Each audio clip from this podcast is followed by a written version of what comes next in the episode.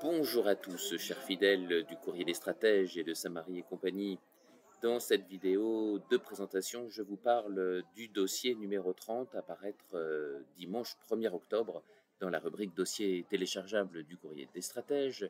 Ce dossier numéro 30, comme plusieurs de ceux qui suivront, est consacré aux émergents et en particulier à euh, l'Inde. Dans une première partie, je euh, me suis intéressé aux euh, perspectives macroéconomiques réelles de ce pays. C'est vrai que l'Inde, c'est 2% de croissance, mais c'est aussi et à peu près 3500, 3600 milliards de dollars de PIB, mais c'est aussi 90% du PIB en dette, 6% de déficit, ainsi qu'un déficit courant euh, relativement euh, important, un chômage de masse, euh, une inflation soutenue.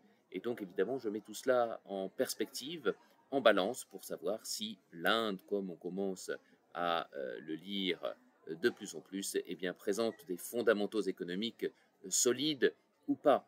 Dans une deuxième partie, je me suis intéressé au Nifty 50, à l'indice phare de la bourse indienne, qui, se dit en passant, pèse autant désormais que euh, la bourse euh, londonienne, la bourse britannique, euh, ce qui est notable, une petite revanche de l'ancienne colonie sur l'empire britannique de l'époque.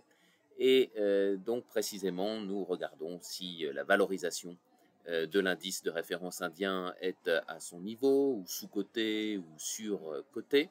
Et puis, dans une troisième et avant-dernière partie, eh bien, nous avons identifié euh, deux euh, actifs euh, constituent pas des recommandations d'investissement, mais qui nous semblent intéressants, si vous voulez, au titre de, de, de, prototype pour examiner si une action indienne ou si un fonds indien est pertinent ou pas, ou comment précisément sélectionner les secteurs d'activité des entreprises qui pourraient boomer à l'occasion euh, du euh, développement soutenu, voire exponentiel, de toute la zone indo-océanique en train de se euh, dédollariser.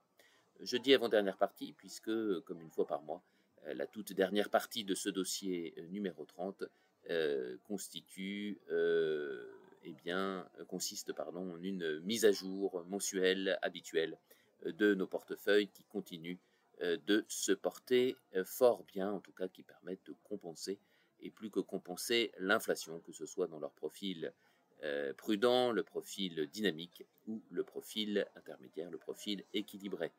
Dossier numéro 30 à retrouver dimanche 1er octobre dans la rubrique Dossier téléchargeable du courrier des stratèges. Jouer l'Inde, point d'interrogation. Merci de votre fidélité et à très vite.